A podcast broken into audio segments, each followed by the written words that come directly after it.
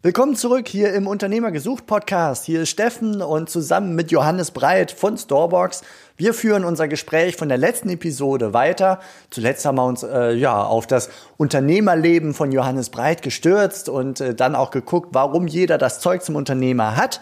Wenn du das noch nicht gehört hast, dann hör gerne dort rein. Heute geht es um Unternehmertum auf Probe und die Möglichkeit, ja, sich dort als Selbstständiger mal auszutesten, zum Beispiel mit Storebox neben dem ganz normalen Angestelltenverhältnis, das dann noch weiterlaufen kann und was dann nach hinten raus möglich ist, wenn man merkt, oh, da ist Musik drin, das ist interessant, ich möchte jetzt Vollzeitunternehmer werden. Da schauen wir heute rein und dann geht's in der nächsten Episode unserer dreiteiligen Serie dann weiter. Wir sprechen da über die Erfahrungen von Storebox mit Business Angels und Investoren, die sie schon ab der ersten Stunde mit ins Boot geholt haben. Wir starten jetzt mit Teil 2 und dem Unternehmertum auf Probe. Viel Spaß! Herzlich willkommen bei Unternehmer gesucht, der Podcast über den Weg der Selbstständigkeit, die Entwicklung als Unternehmer und den Willen zur Veränderung. Wir sind Steffen, Sven und Verena. Und wir wollen dich als Unternehmer inspirieren. Viel Spaß mit dem kommenden Impuls. Was, was siehst du denn, der du, der jetzt ein, sagen wir mal, ein größeres Rad drehst? Ne? Du hast die Investoren drin, du hast äh, über 30 eigene Standorte, habt ihr selber, plus noch einen ganzen Haufen Franchise-Nehmer und so weiter. Ähm, das würde ich jetzt mal als größeres Rad drehen, auch in der Vision. Und mhm. der Franchise-Nehmer, den du ansprichst, der kann sowohl mehrere Storeboxen parallel aufziehen und kann damit mhm. ein es klingt respektierlich, so ist es nicht gemeint, ein, ein normaler Unternehmer sein. Er kann mhm. aber auch nebenberuflich starten. Wie siehst du so die beiden Unternehmertumsansätze und vielleicht beschreibst du mal, äh, warum nebenberuflich Sinn macht bei euch? Mhm.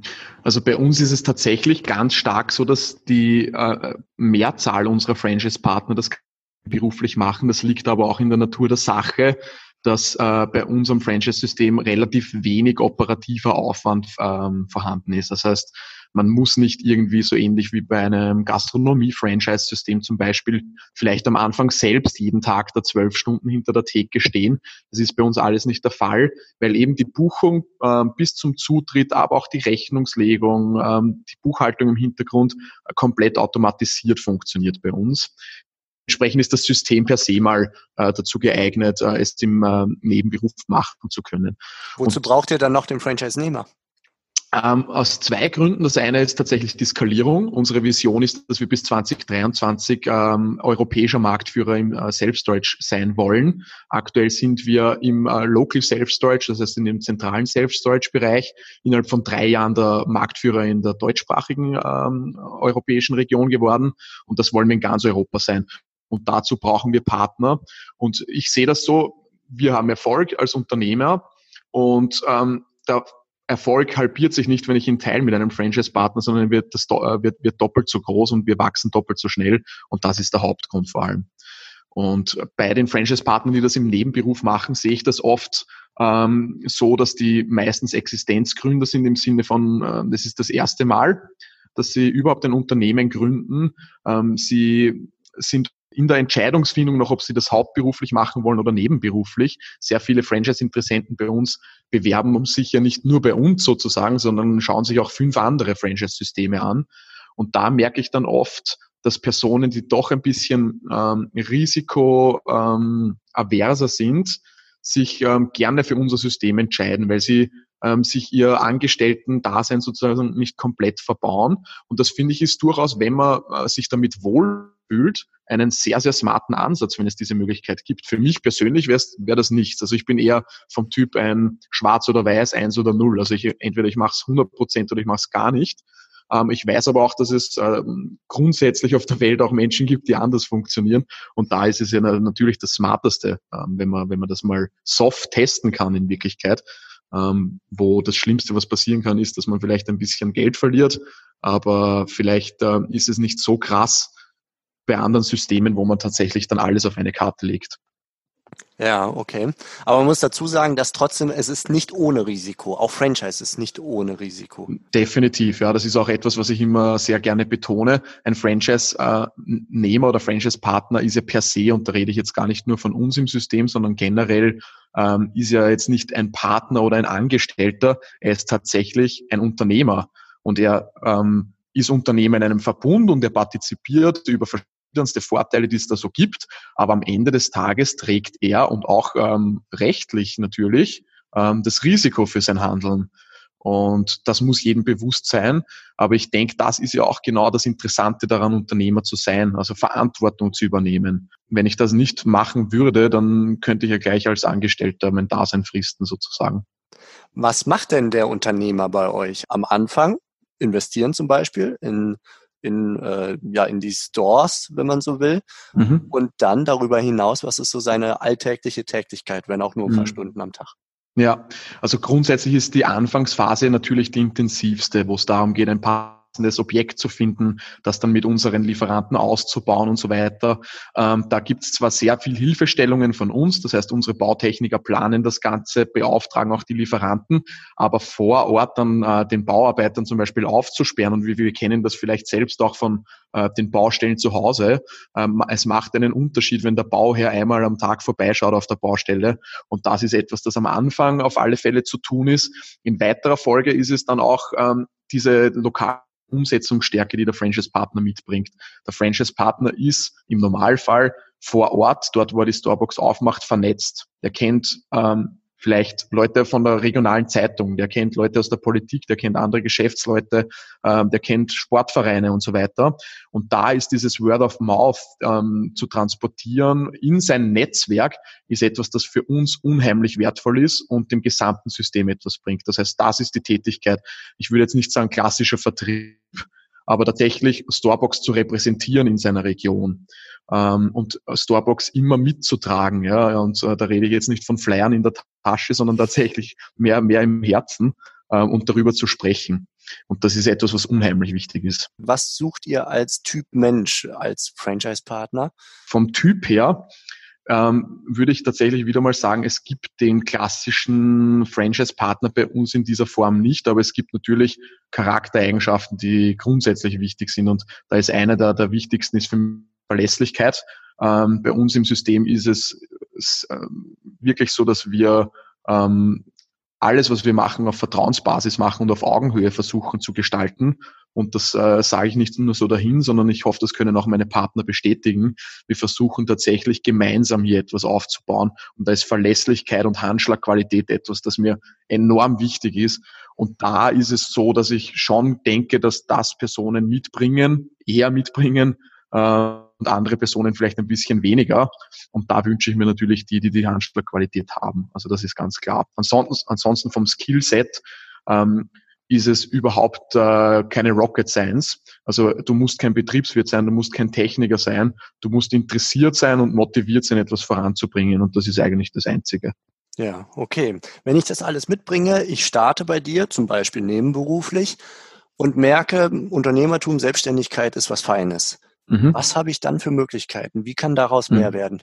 Ja, also wenn wir merken, dass unser Partner den Standort gut betreut, ähm, eine gute Auslastung, also unsere Erfolgskennzahl ist, wie viel Prozent sind im Standort vermietet, da ist, dann bieten wir dem Franchise-Partner an, eine weitere Storebox zu eröffnen.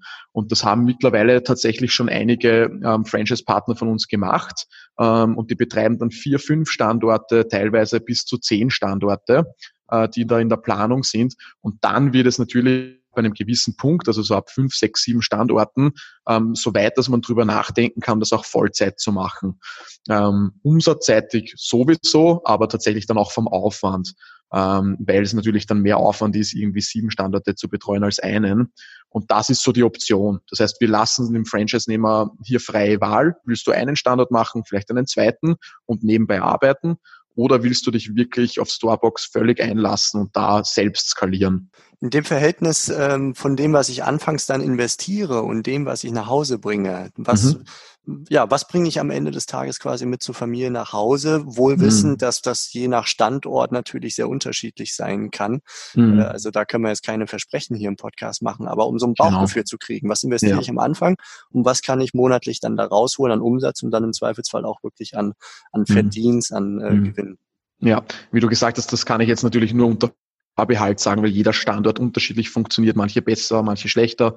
Ähm, grundsätzlich ist es so, dass man am Anfang die Franchise-Lizenz äh, bei uns bezahlt. Für die bekommt man einen Gebietsschutz für eine, ein Einzugsgebiet von 30.000 Einwohnern, äh, die Marke und dann die technische Integration in die App und in die Website etc. Ähm, das äh, kostet 25.000 Euro einmalig. Und danach ähm, ist die, die laufende Fee bei 10 Prozent des Umsatzes an uns. Ähm, bei den Objekten selbst ist es so, dass man dann natürlich auch ein bisschen Sanierungskosten hat am Anfang, auch die Self-Stretch-Units hineinbauen muss. Und da je nach Standortgröße kann man dann mit Setup-Kosten, also wirklich mit kompletten Investitionskosten am Anfang, so zwischen 50 und 100.000 Euro rechnen. Wobei 100.000 Euro tatsächlich dann schon riesige Standorte sind, wo auch viel zu sanieren ist. Ähm, umsatzseitig ist es so, auch natürlich je nach äh, Größe des Standortes, dass wir ähm, immer versuchen, ähm, einen doppelt so hohen Deckungsbeitrag zu erzielen, wie die Miete ist. Also als Beispiel, wir zahlen 2000 Euro Miete für einen Standort und wollen 4000 Euro Umsatz machen in, diesem Standort. Ähm, und das ist auch so ungefähr die Größenordnung. Das heißt, je nach Standort kann man da rechnen zwischen einem Jahresumsatz so zwischen 40 und äh, 80.000 Euro, je nach Größe, je nach Lage etc. Und davon die Hälfte, wenn die Auslastung stimmt, ist dann tatsächlich auch also Gewinn ist es nicht, also ist der Deckungsbeitrag, davon muss noch die, müssen noch die Gemeinkosten, das Büro ähm, etc. bezahlt werden. Das wäre meine nächste Frage. Was der Miete kann ich mir gut vorstellen, dass das der, der größte Batzen ist. Mhm. Äh, gibt es da drumherum relevante Sachen jetzt abseits von, klar, ich brauche einen PC und was weiß ich nicht alles und äh, ja. die Dinger müssen vielleicht auch gereinigt werden und gewartet werden und so. Gibt es da sonst noch einen Brocken, der einem bewusst sein sollte? Hm, eigentlich nicht. Also tatsächlich braucht man relativ wenig Infrastruktur, sein Hecht. Ähm, und dann muss man sich am Anfang entscheiden, wer wartet sozusagen die Storebox. Mache ich das selbst? Fahre ich da einmal in der Woche hin und schaue, ob alle Glühbirnen in, in Ordnung sind und ob ähm, äh, der Boden sauber ist? Oder beauftrage ich da jemanden? Da gibt es zwei verschiedene Ansätze natürlich. Und das ist dann eher noch etwas, wo laufende Kosten entstehen. Ansonsten ist es tatsächlich nur die Miete. Alles klar. Lieber Johannes, wir haben uns richtig viel vorgenommen heute und die Zeit rast. ich würde vorschlagen, angesichts der Zeit machen wir hier an der Stelle für diesen, äh, diese Podcast-Episode einen Cut und steigen für die nächste Podcast-Episode separat in aller Ruhe mit dem Thema Investoren, Business Angels und deine Erfahrungen, was du mit Investoren und Business Angels gemacht hast, einfach wieder ein. Gerne, machen wir so. Dann danke ich dir bis hierhin und äh, ja, ich sage dann an euch, liebe Zuhörer, schaut rein, die nächste Episode, da geht's dann weiter und dann geht's ums Geld. Ich wünsche euch was. Bis dann. Alles Gute. Tschüss. Ciao. Ja, ich denke, jetzt ist hier alles gesagt. Und wenn du magst, dann hör gerne in die nächste Episode rein wo es dann um die Investoren und Business Angels geht, wie man sie gewinnt, wie man sie überzeugt, wie man Verträge mit ihnen schließt und äh, letztendlich, wie man alltäglich mit ihnen mit im Boot arbeitet, wenn man nicht mehr ganz allein unterwegs ist, sondern eben noch Leute mit drin hat, die ein gewisses Mitspracherecht sich erkaufen, aber auch richtig was zu bieten haben, Know-how, Netzwerk und so weiter. Darüber wird Johannes Breit in der nächsten Episode uns ein bisschen mal hinter die Kulissen schauen lassen. Für soweit war es das. Ich wünsche euch alles Gute und ja, bis nächstes Mal. Hört wieder rein. Bis dann. Ciao. Das war die heutige Podcast-Episode von Unternehmer-gesucht.com, die Plattform für Gründungsmöglichkeiten oder Firmenübernahmen aus deiner Region. Wenn dir dieser Impuls gefallen hat, freuen wir uns über deine positive Bewertung auf iTunes. Wir wünschen dir viel Erfolg bei deinen unternehmerischen Vorhaben und sagen bis bald, gerne zur nächsten Episode.